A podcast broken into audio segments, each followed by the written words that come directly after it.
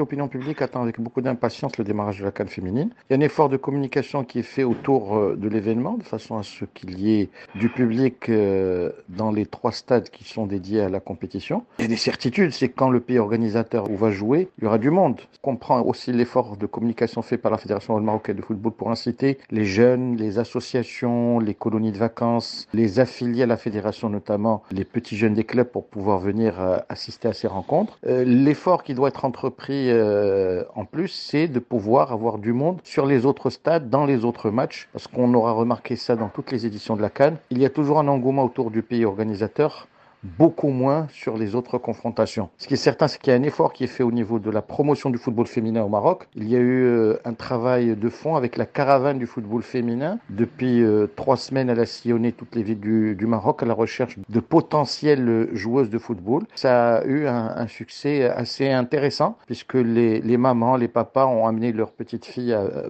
pour pouvoir rencontrer les encadrants de cette caravane du football féminin. Le moins que l'on puisse dire, c'est que ça a servi également de détonateur ou de publicité pour un, événement où il y a 12 sélections euh, en lice, où il y a 4 places de, mondialistes pour la prochaine édition 2023 qui aura lieu euh, en Australie et en Nouvelle-Zélande, et puis euh, beaucoup de possibilités de voir des talents éclore lors de cette compétition. Dans cette canne à 12 équipes, il y a des habitués hein, comme l'équipe du Nigeria, champion en titre d'ailleurs, il y a aussi des novices comme le Burkina Faso qui sont ceux qui sont les favoris de cette canne? Théoriquement, le pays qui part avec la faveur des pronostics, c'est le Nigeria. Sur les 13 éditions de la canne, 11 ont été gagnées par euh, ce pays. Il possède euh, une des joueuses les plus talentueuses du continent, la joueuse du Barça, Azizat Ochoala. Il y a ensuite l'Afrique du Sud, euh, le pays ont la particularité de partager le même groupe, le groupe C, qui aura lieu au stade Moulay Hassan de Rabat. Il y a aussi le Cameroun, euh, souvent placé mais jamais gagnant, avec euh, un collectif qui a su se préparer de manière méthodique, même s'il y a eu au passage une lourde défaite face à l'équipe de France féminine sur le score de 4 buts à 0. Et puis il y a les, autres pays qui espèrent jouer au trouble fête.